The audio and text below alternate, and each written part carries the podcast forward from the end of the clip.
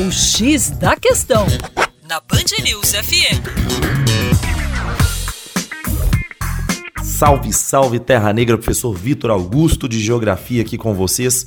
E em um minuto e meio, no X da questão, você vai entender o que está acontecendo na Venezuela e qual é a origem desse grande embrólio geopolítico recente nesse país latino-americano. Então preste bastante atenção aí. Veja bem, no final da década de 90, a Venezuela passava por uma série de problemas sociais, mas elas que assolavam a sua população.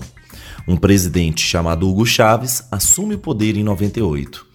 A partir de profundas reformas sociais e reformas fundiárias na sua estrutura agrária, Hugo Chávez consegue avançar socialmente e se perpetuar no poder.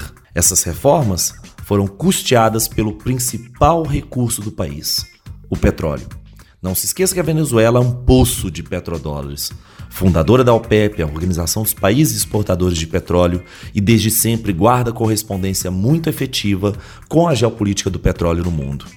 Entretanto, com a morte de Hugo Chávez, no dia 5 de março de 2013, em Caracas, assume o seu vice-presidente Nicolás Maduro, ele não tinha tanta competência para lidar com a oposição, ele não tinha tanta capacidade política de estabelecer alguns acordos internos e, além disso, o preço do barril do petróleo, que no momento em que Hugo Chávez estava no poder era de 120 dólares ou mais, agora passou para baixo de 40 dólares o barril.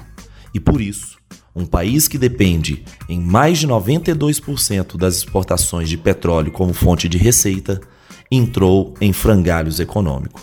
Associe então um presidente que é o Nicolás Maduro com pouca capacidade política, associado a isso uma crise econômica fora do padrão, e você tem uma série de opositores ascendendo. Com pouca capacidade para lidar com essa oposição, Nicolás Maduro de forma ditatorial, com características ditatoriais. Veja bem, eu não estou chamando de ditador, mas profundas características ditatoriais, manda prender alguns dos seus principais opositores. E daí, uma série de problemas vão se desenvolver.